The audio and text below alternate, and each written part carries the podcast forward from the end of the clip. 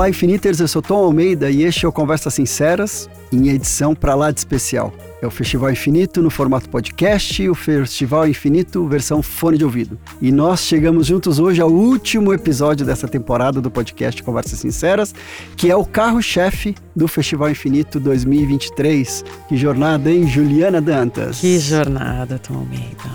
E a gente está muito feliz de desembarcar no último ponto da nossa investigação a cada episódio, a gente se propõe a descobrir como a morte está presente em praticamente todos os aspectos de nossas vidas. A morte e o luto não são um departamento, um nicho. São assuntos transversais. Bora lá, Ju. Me sinto pronta, Tom Almeida, uhum. e aproveito para dar meu olá para o ouvinte Infiniter, a gente desembarcando em mais esse episódio com o apoio do Quebrando o Tabu e do Museu da Pessoa. E o que nos traz aqui hoje é uma pergunta que até pode parecer meio estranha, viu? Parece. O que o turismo e o lazer têm a ver com a morte e o luto? Com a gente aqui hoje, Gisela Adice, uma especialista no mundo prático da morte, com ideias arejadas, um pé na inovação, em jeitos de tornar os rituais que a gente conhece em experiências mais completas, um pouco mais leves. Já te dou um spoiler que a gente está falando com uma das poucas pessoas do mundo que conhecem o Túmulo Secreto de Michael Jackson. A gente vai contar essa história. Gi, antes de a gente seguir pela entrevista, queria te dar as boas-vindas. Obrigada por estar aqui com a gente. Obrigada, um prazer. Um prazer ficar nessa conversa com amigos. Que bom, muito feliz você estar aqui, viu? Tá Nesses nossos episódios, o ouvinte infinito já deve estar sabendo, mas eu repito: a gente te apresenta os entrevistados e entrevistadas de dois jeitos: com crachá e sem crachá. Uma bio da vida profissional e também um resuminho da vida pessoal. Gisela disse: quem é você com crachá? Com crachá. Bom, com crachá, eu nasci numa família que trabalhava, né, donos de cemitério, funerária, crematório. Então acho que o crachá já estava junto. Uhum. Como Aí assim? eu fui trabalhar em empresas normais, cansei e quis trabalhar com a minha família porque eu achei que ia ser muito mais moleza. Uhum. E fui trabalhar no cemitério, mas no fim eu me apaixonei pelo, pelo ofício uhum. e fiquei quase 20 anos trabalhando com a minha família no cemitério. Em 2019, eu abri a minha consultoria. Uhum. Fora isso, né, abri uma consultoria para o setor funeral, que é uma consultoria estratégica de, de inovação, enfim, da gente repensar como que a gente constrói essa narrativa dos rituais da morte, ou como a gente pode reconstruir. Fora isso, eu também sou uma das sete, co, né, sou cofundadora, uma das sete fundadoras do Vamos Falar Sobre o Luto, que é uma plataforma digital também é, de inspiração para pessoas em luto. É demais. Quem não conhece, dá um Google aí, ó. Vamos falar sobre o luto? Ponto de interrogação. Muito bom. E você sem crachá, Gi? Quem é você? E eu sem crachá. Bom, assim, informações práticas, né? Eu sou divorciada, tenho dois filhos, o Fefe de 15, a Malu de 12. E é uma nova experiência ser mãe solo. Uhum. Ando num momento muito preguiça. Então, sem crachá, eu tenho ficado muito mais em casa, mais tranquila. Mas eu sou mais do, do agito mesmo, né? uhum. né? De pular daqui e ali, viajar. É, viajar, você viaja bastante. E falaremos sobre isso. Exatamente. Então, no terceiro e último bloco, a gente vai saber mais da história de vida da Gisela relacionada a perdas, transformações, pesos e medidas que realmente importam para ela. E como a Ju falou lá no começo, relacionar o turismo e o lazer com a morte e o luto pode parecer algo, no mínimo, curioso para quem está chegando agora, mas eu queria contar para o nosso ouvinte que estamos diante de uma pessoa da pessoa que poderia falar sobre é isso. Ela. É ela. É ela. Para responder todas essas perguntas que a gente vai ter. Gisela disse o que o turismo e o lazer têm a ver com a morte e o luto. Eu acho que tem tudo a ver. Olha só. Se a gente for pensar nos principais monumentos turísticos do mundo, quase todos são túmulos, né? Pirâmides do Egito.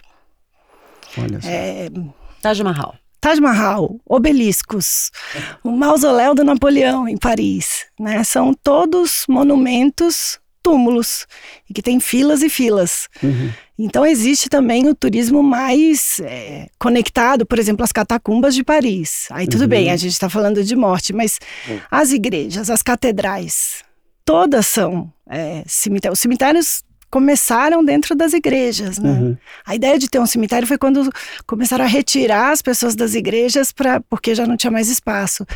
Então todos os pontos, os principais pontos turísticos do mundo são túmulos, estão relacionados com a morte.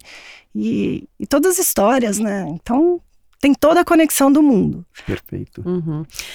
Agora, você conhece vários cemitérios ao redor do mundo. É, e sempre que a gente conversa, me levanta muito essa perspectiva de que talvez os cemitérios digam muito sobre as cidades em que eles estão inseridos, a sociedade em que eles estão. Uma vez você me falou de uma escola de design que é dentro de um cemitério na China, e eu achei isso muito curioso e imagino que existam outras iniciativas ao redor do mundo é, que falam um pouco né, sobre a sociedade em que aquele cemitério está inserido. Qual que é a sua análise nesse sentido? Não, total. Esse cemitério na China, por exemplo, ele tem essa escola, então tem artistas plásticos, mestres, tem uma universidade lá dentro. E a universidade ensina desde a parte administrativa, estratégica, etc., mas tem a escola de artes plásticas, que é justamente para as artes fúnebres, para criar as esculturas do cemitério. Então, cada família nesse cemitério pode ter uma curadoria e pode escolher qual tipo de arte que represente melhor a vida da pessoa. Nos cemitérios, essas esculturas, todas elas têm uma simbologia. E é que a gente já perdeu o significado dessa simbologia simbologias, né? Mas, por exemplo, uma estátua que tenha uma tocha, se a tocha está acesa, é porque foi uma pessoa que morreu muito jovem. Se a tocha está apagada, é porque foi uma pessoa que viveu uma vida plena, provavelmente faleceu mais idoso. Então, tudo tem um símbolo, é que a gente já não lembra mais. Então, a ideia lá é essa: o que que. Que arte vai contar a história dessa pessoa? E a arte está muito conectada com morte e luto também, né? Porque aquilo que as palavras não dão conta, a gente expressa pela arte. E faz todo sentido.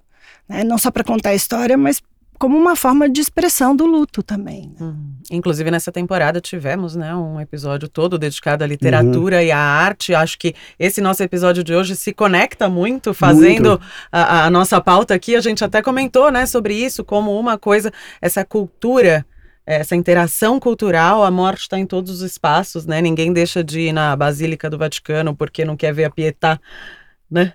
Pô, vou, vou evitar um Michelangelo porque ali é, é uma escultura sobre morte. Não uhum. vou ler Memória as Póstumas de Brás Cubas porque o narrador está morto. Exato. Não, né? É a nossa cultura e a arte facilitando algumas conversas. Perfeito. E, e a gente não vê isso acontecendo no Brasil, né? Eu me lembro que há, acho que há uns quatro anos teve uma exposição no Centro Cultural Banco do Brasil que era, eu não me lembro o nome dele, depois eu vou buscar, a gente coloca nesse material depois, é, de, um, de um designer fazendo, reestudando todos os cemitérios aqui em São Paulo e transformando em parques.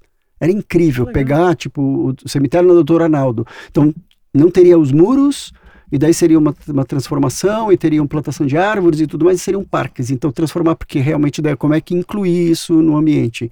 E o que a gente vê, isso é muito é comum, né, fora do país, fora do Brasil, o turista vai visitar cemitérios em busca de famosos. Por uhum. exemplo, na Ricoleta, em Buenos Aires, onde tem o túmulo da Evita Peron, também é, em Paris, do Père Lachaise, uhum. Gaston, é, francês. Gaston francês, onde tem pessoas importantes também, como o vocalista do The Doors, né, uhum. o Jim uhum. Morrison tá lá, Balzac, Oscar Wilde, é, Chopin, Allan Kardec, como é que você vê esse tipo de movimentação, né? Lá fora é tão, tão quente isso acontecendo e aqui no Brasil não temos muito esse caminho.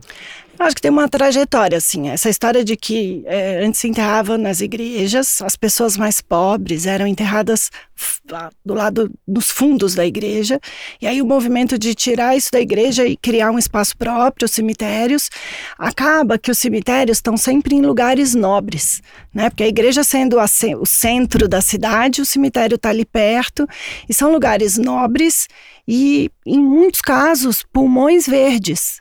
Né? Eu sempre falo do cemitério do Chile, que é um dos que eu mais gosto, mas é tem um paisagismo belíssimo, uhum. tá no centro da cidade, é, tem segurança, então realmente pode se transformar num parque maravilhoso e é um lugar lindo. As pessoas que, que não têm o preconceito e que usam o espaço, porque os cemitérios são espaços abertos, são públicos, né? uhum. né? Mesmo que seja uma empresa privada, o portão está aberto.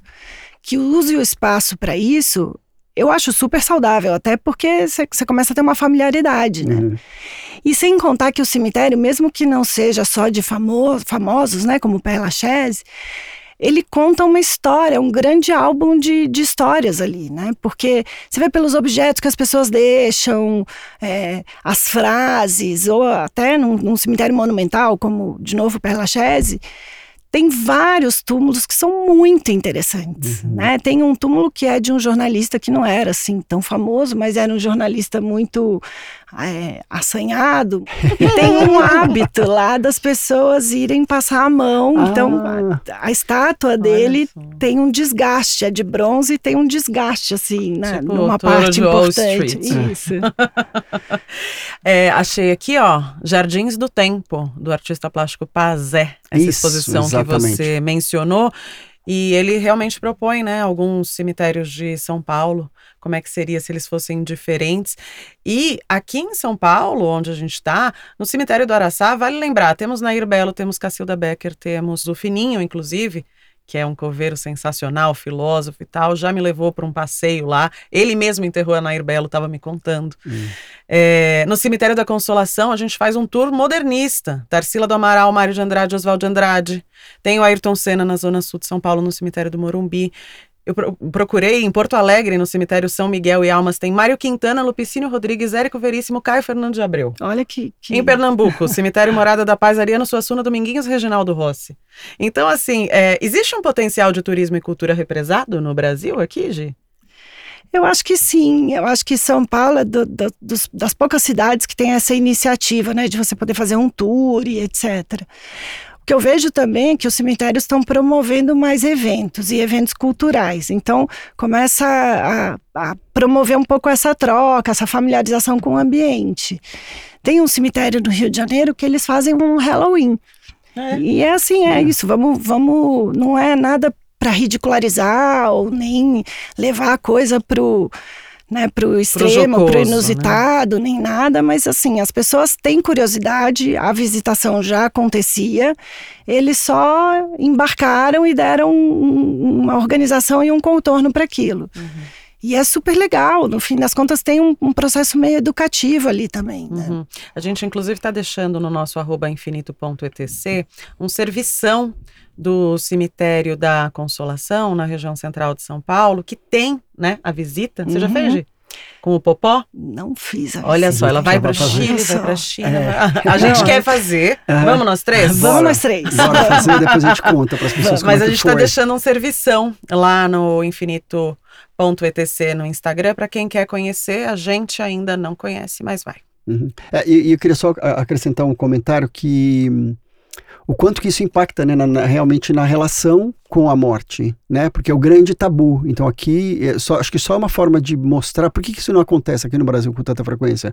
Porque é uma evidência de que não, cemitério eu só vou ali para enterrar e a família vai ali de vez em quando para trocar as flores, mas não é em outros lugares. É, isso faz mais parte da cultura. Faz muito mais parte. Mesmo aqui na América Latina, é, tem um hábito, das pessoas passarem muito tempo dentro do cemitério. Então é muito uhum. comum você ver áreas de piquenique dentro dos cemitérios. Porque as pessoas vão para andar. É, é cachorro para andar. Uhum. Né? Mas já assim, já o hábito da visita, já vou com a minha canga, estendo ali, crianças estão brincando em volta, eu já levo alguma coisa para comer, porque eu sei que eu vou ficar muito tempo. Uhum. E as pessoas ficam. É. Aqui é. é. mais raro você ver esse tipo de visitação. É uma coisa mais funcional, né? Eu vou é. para fazer algo. E a outra, na verdade, é, é uma forma de realmente, né, a, a coexistência da vida e da morte. Uhum, e uma coisa de contemplação mesmo, de, de respeito ao, ao processo do luto. Sim. Aqui a gente assume um pouco de tarefas, assim, eu Isso. vou para limpar a lápide, colocar uma flor, né? Num... Uma função mais utilitária. Exatamente. Isso. É, e uma coisa que foi interessante da pesquisa aqui para preparar esse roteiro, uma coisa que eu não sabia, mas eu fiquei sabendo que em Graceland, que era onde é, morava, né, viveu é, Elvis Presley, hoje estão também enterrados ele, a filha, o neto e outras pessoas. Porque antes ele estava, ele tava, o corpo dele estava no mausoléu no, no cemitério de Forest Hills, mas foi por causa das violações. Então, primeiro ele foi transferido, agora toda a família está por lá. E hoje é um dos lugares mais visitados dos Estados Unidos, perde só para Casa Branca. É a isso é super curioso. casa mais visitada dos Estados Unidos, né? Olha, e tem sabia. lá um componente de vida e de, e de morte. morte. Eu já fui cinco vezes em Graceland. Eu, eu, tive essa oportunidade porque eu fiz um curso em Memphis e, e era uma vez por ano, eu tinha que ir até lá. E toda vez que eu ia, eu ia visitar e descobria coisas novas, né? O pai e a mãe estão lá também. É, e é sempre lotado mesmo, lotado. É. Mas é muito legal. É. Muito. Eu me lembro quando eu morei no. Ah, eu isso acho que eu preciso contar aqui, que eu acho que eu nunca contei pouquíssimas nunca contou, é vezes. É verdade. E eu descobri que recentemente. É, é, que eu tenho uma casa que a gente já sabe. Quando eu, eu tinha 20 anos, eu morei nos Estados Unidos fazendo um intercâmbio, na época de faculdade e sem grana nenhuma para nada, né? Então tentando juntar grana para comer, para viajar. Eu fui fazer, eu trabalhei numa funerária, era uma fábrica de caixão de defuntos. Então eu lixava. Teve uma fase uhum. da minha vida que eu lixava caixão de defunto. Olha então isso é, é, super interessante. Mas é, eu ia com bastante frequência no cemitério da cidade porque ele ficava, então, um cemitério americano, lindo, ficava no lugar, assim, nas árvores, daí tinha época com neve. Eu ia passear, porque me dava uma paz absurda, assim. É, então, é, é um, isso, parque, né? um parque, um parque super lindo. tranquilo e, uhum. e seguro. É. Eu acho uma delícia. É. Aqui a gente coloca arame farpado em volta do cemitério. É. Pois é, né? Tem, tem essa, esse estigma de que é, tem assalto, é inseguro. Uma pena, uma uhum. pena. Ah, e outro detalhe, já que a gente está. Hoje eu estou falando além do roteiro, né? Isso é o último, eu tô querendo, acho que não quero que acabe, não estou aceitando é, fim. Está em negação. É que a gente está aqui no estúdio, na Vila Madalena, em São Paulo, do lado de um do cemitério. cemitério. Assim, do lado é que a produção ela agiliza desse jeito, Exatamente. entendeu? Não ia poder ser é, longe é, de um é. cemitério. E eu caminho muito por aqui, sempre quando eu cruzo aqui, né, que é, Vila Madalena e Pinheiros tem uma divisão é separado por um cemitério. Eu sempre caminho por dentro do cemitério. Eu uhum. vou caminhando, que é lindo. É, é, você entra numa cápsula de outro tipo de som, é mais tranquilo, o barulho dos pássaros, tem as árvores. Obra de arte também. É lindo. É. é isso mesmo, é um um respiro, né, Isso, dentro da cidade. É. Eu o adoro. cemitério, o cemitério é um respiro no meio da é. cidade. Bonito isso. É. Agora, Gi, eu adoro essa história, então eu queria compartilhar com os nossos ouvintes infinitas. Túmulo secreto de Michael Jackson. Como é que foi que você conseguiu esse acesso e o que que você pode contar pra gente, como se você fosse os nossos olhos lá e que você pode tentar fazer a gente imaginar. É, e por que é secreto? É verdade. É, é, Bom, o Elvis acho que já deu é. uma palhinha do porquê. Né? Exato. Eu até semana passada, um amigo meu do setor, ele contou que ele estava em Los Angeles no dia do funeral e ele conseguiu um ingresso um com ingresso. cambista para participar do funeral do Michael Jackson. E eu fiquei com muita inveja disso. Mas eu fui, o cemitério que ele tá chama Forest Lawn. É um cemitério enorme e também assim muito artístico, né? Artístico, acho que em todas as camadas, por ter muita arte lá dentro e também porque tem muitos artistas e muitas celebridades. E é, eu fui fazer um tour na primeira vez que eu fui nesse cemitério, para vocês terem uma ideia, ia ter uma exposição, estava no dia da inauguração de uma exposição do Matisse. Uau. Então eles lidam, e aí foi ótimo que a gente viu antes de abrir, né? Uhum. E eu acabei conhecendo as pessoas que trabalhavam lá e, e o CEO, né, o uhum. presidente ali do grupo, e numa outra oportunidade que a gente foi visitar, ele falou: tudo bem, eu vou te mostrar onde que é. Uhum. E justamente eles mantêm em segredo por conta da, depre da depredação. Estava falando aqui no Brasil, o, no cemitério do Morumbi, onde está o Ayrton Senna, tem sempre um monte de coisa, tem muita visitação e acaba, lógico que a intenção das pessoas não é depredar, mas a quantidade de objetos de visita, andar por cima, né, da grama, isso tudo vai vai depredando. Jorge Amado em Salvador também. Uhum. Então eles mantêm em segredo. Mas, assim, é um segredo não tão segredo, né? Porque uhum. ele tá no. Lá tem um espaço chamado Great Hall, e ele está do lado da Elizabeth Taylor, que é Olha. que foi sempre uma grande amiga. Uhum. E esse não é secreto? Deixa eu só anotar a quadra aqui. É, vai, não, tem que procurar, vai ter que procurar. Não vou passar o número e a que localização. Que dá pra ver, assim, estou ali, o que, que eu vejo? Na verdade, não muita coisa, porque o cemitério, ele tem, tem alguns tipos de cemitério, né? O cemitério parque é esse que a gente vai ter uma grama. Uhum. Aí, como do Morumbi. Como do Morumbi, isso. O cemitério monumental é esse que a gente vê a construção acima da terra, né? Como uhum. da Recoleta, da Consolação. E tem os mausoléus. Aqui no Brasil a gente chama os mausoléus de cemitério vertical. né? Porque Uhum. aqui tem os prédios de, de cemitério vertical mesmo, Como mas o, o que tá o mausoléu. Pelé, por exemplo, né? Isso, em Santos, que é o mais alto do mundo, tá no Guinness, né? Mas o mausoléu, ele é uma estrutura de um cemitério vertical, então é como se fosse aquela salinha que você entra e tem paredes, né? Então, na verdade, o que você vê é uma parede Hum. e, e, em tese teria lá uma placa que é, faz a função da lápide com o nome da pessoa, E alguma coisa. No dele não, Olha e nem no dela. Então chegou lá, não tem placa? É um dos dois. É. Mas tem coisas legais, assim, também do, do funeral do Michael Jackson. Estava falando de caixão, né? Tem uma fábrica de caixão que chama Batesville, que fica na cidade de Batesville. E é a maior fábrica de caixão do mundo. Eles tinham até a patente deles caiu há pouco tempo, então as pessoas começaram a copiar porque era a única fábrica que tinha o caixão com gaveta. Então, essa coisa que falam, né? Caixão não tem gaveta, você não leva nada? Tinha gaveta sim nesse, nesse caixão. E agora já tem outros fabricantes fazendo. Eu preciso dizer que eles já foram meu concorrentes. Olha que louco, né? Porque eu já Então, trabalhei numa fábrica de caixa, devia- então já foram meu concorrentes. Com certeza você ouviu falar de Batesville É. naquela época, Esse né? episódio tá indo pra um lugar muito outro. Entregamos já. Mas essa fábrica é muito legal, porque eles fabricam exatamente tudo, até o parafuso do, do caixão. Então é uma, uma- um parque industrial quase. Mas eles fabricam um a um de acordo com a demanda.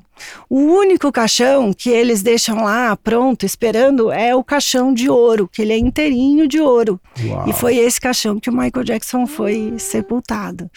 E Mas é um caixão que eles ver. ficam, você, tava, você ficava lixando o caixão, Lixando o caixão. eles ficam mais de 70 horas lixando esse caixão, dando polimento para ele ficar no dourado ouro, né, total. E é de, de ouro, lógico que não é macio, Maciço, maciço, é. mas eles ficam lá num polimento eterno desse caixão. E não dá pra ver de fora, é isso? Não, não dá para ver, porque tá dentro do mausoléu. Mas Certo. deu para ver no funeral, né? Hum, demais. A gente abre esse segundo bloco do Conversas Sinceras com passaporte em mãos. Tom Almeida e Gisela disse estão de malas literalmente arrumadas para embarcar para o México. Conta, Tom. Então, a gente criou, a gente está muito feliz com isso, um projeto chamado Expedição Infinita, que é, são viagens ao redor do mundo para entender como as culturas lidam com a morte e com o luto. Porque eu acredito muito, né, que dependendo da forma como você olha, não existe uma única forma de você experienciar a morte e o luto. E quando a gente entende e aprende outras formas de olhar, a gente também muda a nossa perspectivas, a nossa perspectiva e a gente começa a primeira viagem vai ser agora para o México. Então a gente vai para o Dia dos Muertos. Então estamos indo eu e Gisela e estamos levando mais 15 pessoas. Então a gente está com um grupo fechado e vai ser incrível. A gente vai viver o Dia dos Muertos lá. E quem mais vai junto? Então, quem vai junto com a gente é a Adriana Lacerda, minha amiga Teté, a nossa amiga Teté, que é consultora de viagem, com 10 anos de experiência de turismo de luxo e é produtora de conteúdo cultural na agência Nomad Roots. Agora em agosto, nessas minhas idas mais frequentes para a Bahia, né? Eu fui para a Festa da Boa Morte, é, em Cachoeira, uma cidade que fica no Recôncavo Baiano. E essa é uma festa que acontece todo mês de agosto. É uma homenagem à Nossa Senhora da Boa Morte, que é uma santa que faz uma espécie de, de ponte, de conexão entre o catolicismo e o candomblé. Ela é uma das celebrações religiosas mais importantes da Bahia, que tem mais de 200 anos de tradição. E essa festa é uma, é uma mistura de procissão, missa, samba. É, é um evento que também fala muito sobre a resistência das mulheres negras no Brasil. E tudo gira em torno da Irmandade de Nossa Senhora da Boa Morte de Cachoeira, que é essa organização religiosa de mulheres negras de origem africana e que preservam é, tradições espirituais e culturais.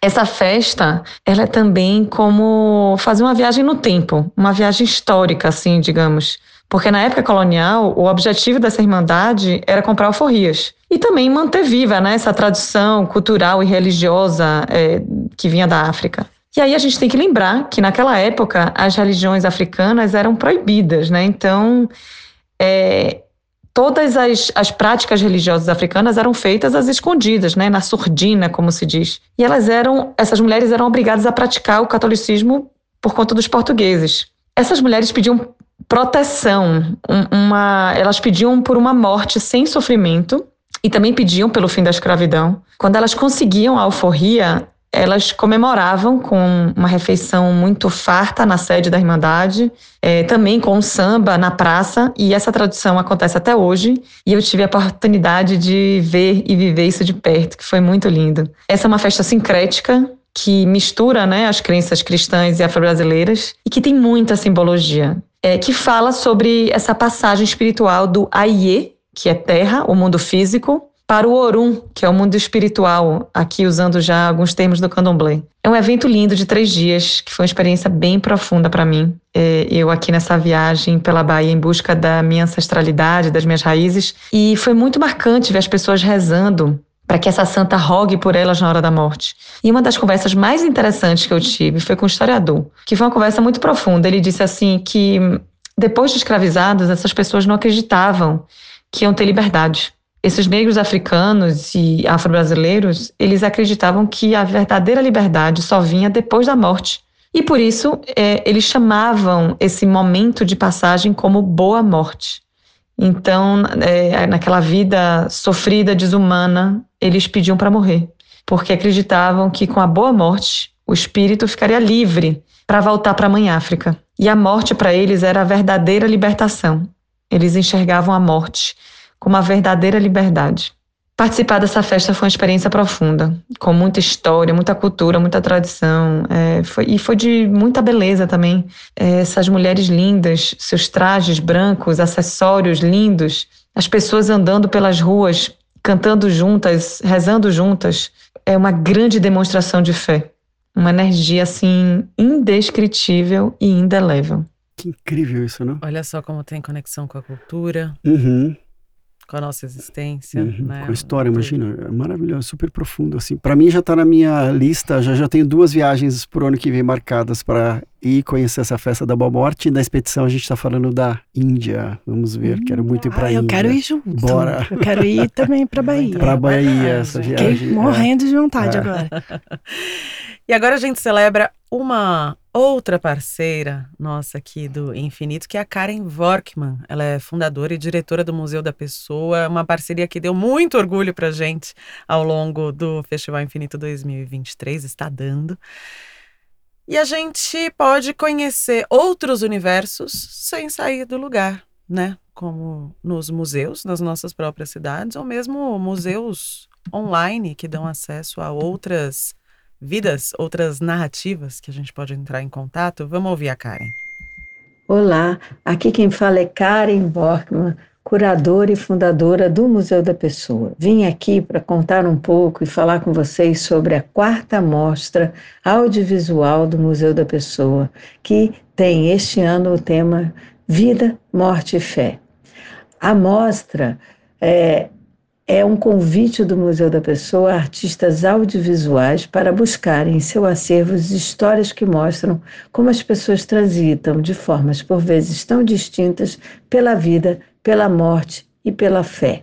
É, a ideia desta mostra deste ano é buscar nas narrativas do acervo do Museu da Pessoa diferentes formas e perspectivas de como as pessoas percebem e experienciam estas questões. Como uma pessoa relata a morte de alguém próximo? Como lida com isto? Quais são as formas que interpreta o que sente? Como alguém lida com a morte de alguém que detesta ou quer ver morto? Quais são as maneiras que sente tudo isto? Quais são as formas que uma pessoa olha a própria morte? O que esta perspectiva traduz como a maneira com que ela encara a própria vida? Como alguém sonha a morte? Será que Conversa com ela? Discute e disputa as mortes que se apresentam em sua vida? Quais são suas histórias? O que a vida e a morte têm a ver com a fé? A fé pode ser entendida de muitas maneiras. Não é necessariamente uma fé só religiosa. A fé é a crença no poder da vida. Vida, morte e fé nascem juntas ou crescem juntas. Culturas buscam sentidos, Culturas permeiam nossas vidas e mortes de sentido de fé. Esse constante marular entre a vida, a morte e a fé é o que dá sentido ao nosso existir. Por isso, o Museu da Pessoa considera importantíssimo pensar, editar, refletir e criar sobre essas três grandes questões: a vida, a morte e a fé. Eu tô louco para ver os recortes dessas edições de tudo isso que eles estão fazendo, porque é, faz todo sentido, né? As narrativas e para a gente trazer isso para perto. E da mesma forma que é super importante para o Museu da Pessoa as narrativas, as histórias, a gente também acredita que é uma forma das pessoas se relacionarem melhor com a morte e com o luto através das narrativas e das histórias. Então a gente está muito feliz com essa parceria. Uhum. É, eu penso bastante, Gi, sobre. Você falou mais cedo, né? Sobre a questão dos monumentos e dos memoriais. Só para lembrar alguns aqui, né? Monumento ao 11 de setembro, né? A tragédia das Torres Gêmeas. Os memoriais do Holocausto, Memorial da Resistência, no centro de São Paulo. Muitos desses locais servem para a gente não esquecer as atrocidades que aconteceram e a gente não correr o risco de repetir essas atrocidades. Então, qual é a importância desse turismo que não é alegre, mas é culturalmente, socialmente rico? Eu acho super importante. Eu tive no Museu do 11 de Setembro, eu fiquei muito emocionada, porque assim, né, os museus evoluíram com o tempo e eles usaram muito bem o audiovisual para provocar emoções ali dentro. Então eu entrei numa sala que tinha áudio das pessoas, dos parentes, textos escritos na projeção da parede e imagens das pessoas. Quando você mergulha nesse universo da perda de pessoas que eu nunca eu não conhecia, né? mas eu mergulhei ali dentro daquela história. A, o seu nível de empatia sobe na mesma hora. Então, acho que tem essa outra camada que é o de, de desenvolver uma empatia por tudo que aconteceu, uma conexão né, com, com o que foi. E, e, concordo muito com você, uma forma de, de botar esse megafone, né, de dizer isso não pode acontecer de novo, são, são tragédias, são coisas que escolhas da humanidade, né? Então a gente pode escolher não acontecer isso outra vez, deixar esse lembrete. A importância das narrativas, né, Tom? É. Exatamente. E eu queria, me lembrei também mais um, um, ponto que foi no Festival Infinito de 2019, eu acho, dois, eu acho que 2019, a gente convidou o Michael Murphy, que é um arquiteto americano é, da Mass Design, um escritório de arquitetura, falando justamente, né, então ele tem projetos de construção de, é, de, né, de desenhar um projeto de construir monumentos de memoriais ao redor do mundo incrível a fala dele. Então, se alguém tiver curiosidade, no nosso YouTube do Infinito, etc., tem essa palestra lá que é incrível. Não, e eu acho que tem um, ponto super legal que o Michael Murphy falou e que isso já vem sendo trabalhado aqui no Brasil. Já existem vários cemitérios que estão é, fazendo suas construções com base no conceito da neuroarquitetura, que é a arquitetura dos sentimentos. Uau. Então, que tipo de materiais e de formas e de cores vão ser usadas para favorecer a expressão, para acolher sentimento? Isso é muito bonito, realmente muda toda a experiência, né? Uhum. Perfeito. Vocês estavam falando de narrativa e semana passada mesmo eu estava num curso é, de celebrantes, celebrantes fúnebres, que é uma profissão que já existe fora do Brasil e a gente trouxe para cá a certificação, mas justamente é uma forma de você é, criar cerimônias com novas narrativas, de forma muito personalizada. E um dos pontos que a gente mais discute no curso é como contar a história de alguém que não teve uma história bonita para contar. Né? E acho que hum. tem o conceito, em inglês eles usam gracious honesty, então acho que a gente traduzindo aqui livremente, uma honestidade graciosa, de respeito até uma vida, né? Por exemplo, uma pessoa que teve muitos problemas com droga ou álcool e etc. e acabou realmente magoando muita gente. Como é que a gente conta essa história sem ser ofensivo? Né? Então a narrativa é tudo. Você pode dizer a pessoa que viveu suas próprias batalhas, né? Uhum. Então a forma como a gente conta, a gente pode dar outros contornos e dar beleza até para aquilo que é tão difícil de, de aceitar ou para uma vida que não foi assim tão bem vivida, né? Mas sendo honesto. Perfeito. A gente sempre fala sobre os tambéms, né? Não é uhum. é ou isso ou, ou aquilo. aquilo, é também. Também. Né? É. Acho que quando a gente coloca o também no, no campo da morte e do luto, a gente acomoda mais coisa, acomoda contradições e acomoda a vida, né? Porque não dá para tentar colocar uma máscara em, em, coisas flagrantes, né? Quanto mais vida na morte, melhor. Né? Excelente. Mais vida na morte, melhor. Chegamos ao terceiro e último bloco deste episódio. É o bloco Conte Sua História, em parceria com o Museu da Pessoa. É o nosso momento sem crachá. Exatamente. Gi, qual foi o rompimento que mais te impactou? O rompimento que mais me impactou. Eu tive um rompimento na infância, quando eu tinha 11 anos, de uma tia, uma tia-avó, mas que ela era muito próxima. E quando eu era bem pequena, eu morei com ela. Hum. Porque a minha família morava em Guarulhos e ela era uma, uma mulher que não tinha tido filhos, mas uma mulher muito progressista, muito independente. E ela decidiu que eu deveria estudar em tal escola e eu fui morar com ela. Então a gente tinha uma ligação. E foi, assim, a, acho que a prime, primeira vez que eu vivi um luto, e muito fora de época, né? Porque quando você é criança. E foi muito difícil de entender.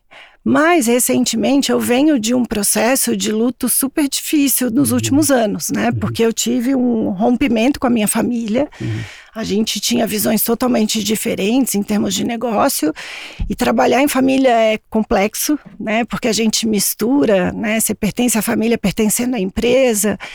E eu demorei muito tempo para entender as complexidades dessa relação. E, e eu acho que a gente vai implodindo, né? Até a hora que não cabia mais dentro de mim, eu explodi. Eu precisei de anos de silêncio com eles para processar tudo isso. Hoje a gente já se fala, tá tudo bem, já todo mundo entendeu. Mas ainda no meio desse processo, para mim foi muito difícil porque eu, eu perdi, né? Por minha escolha, mas eu perdi o meu emprego, meu pai, minha mãe, minha irmã e meu irmão. Nossa. Então foi muito, muito forte. Né? Eu não tinha vivido outra perda tão, tão significativa. E dois anos depois eu me divorciei. Então são outras camadas. Nessa história, ninguém morreu, mas são lutos difíceis de processar. Profundo. E teve uma coisa que foi curiosa, assim. Eu estudo luto há tanto tempo, mas quando bate na gente é oh. é totalmente diferente, oh. né? Chegou um momento que eu ficava é, não era incomodada nem ofendida, mas toda vez que eu contava que estava me divorciando, as pessoas falavam: Ah, sinto muito. Eu falava: Não, mas eu tô ótima, né? Uhum. Então, você, né? Eu não reagia tão bem. Mas tinha um monte de coisa acontecendo ao meu redor, né? E eu negando esse luto, porque eu, na minha cabeça, se eu vivesse esse luto, era quase como uma homenagem a uma relação que ali tinha acabado, uhum. né? E eu não precisava fazer essa homenagem naquele momento. Uhum. E demorou para eu entender que era o luto do projeto, né? De, de uma história e tal. Então, quando bate na gente é totalmente diferente. Uhum. Mas eu acho que o luto também que motivou, é, a minha principal perda aí que motivou a, a a história do Vamos Falar sobre o Luto foi o meu primo Léo, que uhum. faleceu no acidente aéreo da Air France. E que é tudo tão inusitado, é tão fora do lugar né? Eu já perdi meus avós, né? Essa tia, mas quando é uma tragédia, é um negócio muito fora do lugar, né? É uma coisa que, então, por, por muitos anos eu tinha certeza que o Léo ia ligar e ia falar: uhum. não, eu tô numa ilha, eu perdi a memória. Sabe aquilo, aquilo que a gente vê em filme e você fala: não, é isso que vai acontecer. Uhum. Né? E, e, como as coisas vão batendo até hoje, eu não tenho coragem de apagar o contato dele do meu celular né? De vez em quando você esbarra, assim. Outro dia esbarrei com, com uma mensagem que eu tinha mandado para ele milhões de anos atrás no LinkedIn. Eu falei, nossa. E aí te pega do nada, ah. né? É. A travessa da rasteira. A travessa da rasteira. Eu ia te perguntar em que você se transformou depois desse rompimento, mas você mencionou vários, então eu queria que você escolhesse um que você pudesse contar. O que você se transformou depois dele? De bate, bate pronto, eu já te digo que eu me transformei numa mulher muito mais forte. Mas é uma força que não é não é a força da super mulher maravilha que dá conta de tudo, sabe? Uma mulher forte de, de entender seus limites, de aprender a falar não, de respeitar o que meu corpo está dizendo, uhum. né? Num momento de exaustão, de ansiedade, de depressão. Então, acho que foram muitos aprendizados internos. E se você soubesse que você tem apenas uma hora de vida, para quem que você ligaria o que, que você diria? Eu ligaria pro, faria uma chamada em dupla para o Fefe e para Malu, uhum. né? Porque acho que também depois de tudo, tudo que eu vivi nesses últimos anos, a nossa relação ficou muito mais forte. E foi muito bonito de ver como as crianças estão muito preparadas para acolher, como eles foram compreensivos com tudo e os uhum. meus maiores incentivadores até hoje. A gente sempre foi muito honesto de contar tudo para eles e eles foram muito maduros em tudo. Então, não tem como os maiores amores da minha vida. E o que você diria para eles? Que eu amo muito. Hum. Acho que é só isso, senão eu vou começar a chorar. Fica à vontade. em Se uma aqui hora não eu ia querer espaço... ficar agarrando, né? É. Quem você gostaria de honrar neste podcast que já morreu? Por quê? É, como é que essa pessoa te impactou? Agora vem um milhão de opções, assim. A primeira. Eu acho que a primeira mesmo foi a Tia Mara. Uhum. Essa tia, porque eu me vejo muito nela. E eu convivi com ela só até os 11 anos, mas uhum. foi muito representativa essa relação. Uhum. Então acho que minha tia Mara, Mara Tucci. Mara Tucci. Mara Tucci. Acabamos. Gisela disse, consultora, insider de inovação do mundo da morte. Uma mulher maravilhosa em tantos aspectos e que a gente sempre celebra muito a sua presença, a sua proximidade aqui com o Movimento Infinito. Obrigada pela sua vinda. Obrigada a vocês. É uma delícia ficar conversando com amigos tão queridos, uhum. assim. A gente podia ficar aqui, ainda mais com essa clareza de som, ficar conversando assim de microfone e fone de ouvido a tarde inteira. Realmente. Alguém realmente. pode me trazer um vinho? É, acho que isso é uma boa, né? Ainda mais a gente está aqui nesse dia.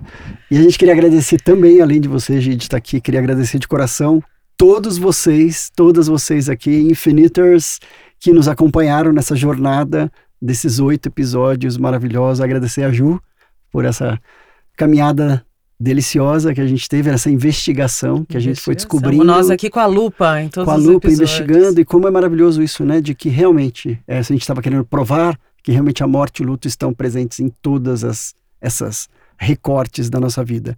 Então, se você ainda Acho não que tá sabe, aprovado, né? Tá aprovado, né? Ou será que a gente vai fazer mais uma temporada? Ah, se o ouvinte infinito pedir, a, a gente, gente nada que a gente uma... não faça. Exatamente.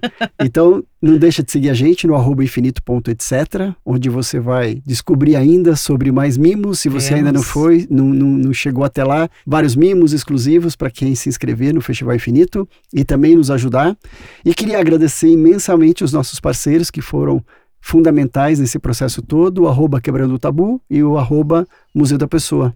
Segue eles lá. Museu da Pessoa, que aliás abriu um espaço sensacional para o nosso ouvinte poder responder essas mesmas perguntas que a gente fez para todos os nossos convidados, né, Tom? Exatamente. A gente já está recebendo várias histórias muito incríveis. Então, o Museu da Pessoa criou um link exclusivo para você, nosso ouvinte, você possa mandar os vídeos com as suas próprias histórias. Então, as perguntas que a gente fez para todos os nossos convidados, então tem ali lá no nosso, é, no nosso Instagram, no arroba infinito.etc, tem ali essas perguntas e uma orientação para você gravar e tudo isso vai para o site, para essa base do Museu da Pessoa e a gente vai fazer uma mostra Festival Infinito com as histórias dos nossos seguidores. Eu e o Tom já fizemos os nossos. A gente não só joga as pessoas na fogueira, não, a, gente, gente pula joga. junto.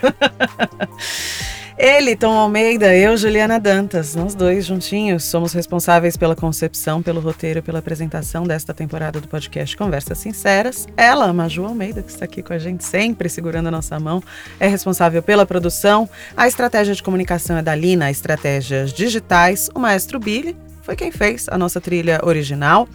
Gravação, edição, sonorização e mixagem da agência de podcast. E o nosso agradecimento sempre com muito, muito carinho ao Instituto Olga Rabinovich. Para quem não sabe, é o que mantém o infinito em pé e que Exatamente. nos ajuda a multiplicar essa conversa. E né? desde o início. Desde o início.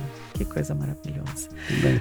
Tom, obrigada por ter me trazido aqui para dentro dos microfones do Conversas Sinceras. Agora somos uma dupla aqui nos microfones. Eu, antes de ser diretora de comunicação do Movimento Infinito, sempre fui fã, sempre estive pertinho. Gosto de estar dentro desses microfones e da, da, das, dos bastidores do infinito. Obrigada por me escrever até meia-noite, a partir das seis da manhã. para quem não sabe, eu e o Tom é essa relação assim que Né, Tom? Intenso. Então, assim, se você está sentindo uma tristeza, talvez um, um, luto que está acabando essa temporada, fica tranquilo que a gente já está ah, pensando em inventando tá. coisas novas. Em breve Exatamente. voltaremos. Obrigada pela escuta, ouvinte Infiniter. Beijo para você. Beijos.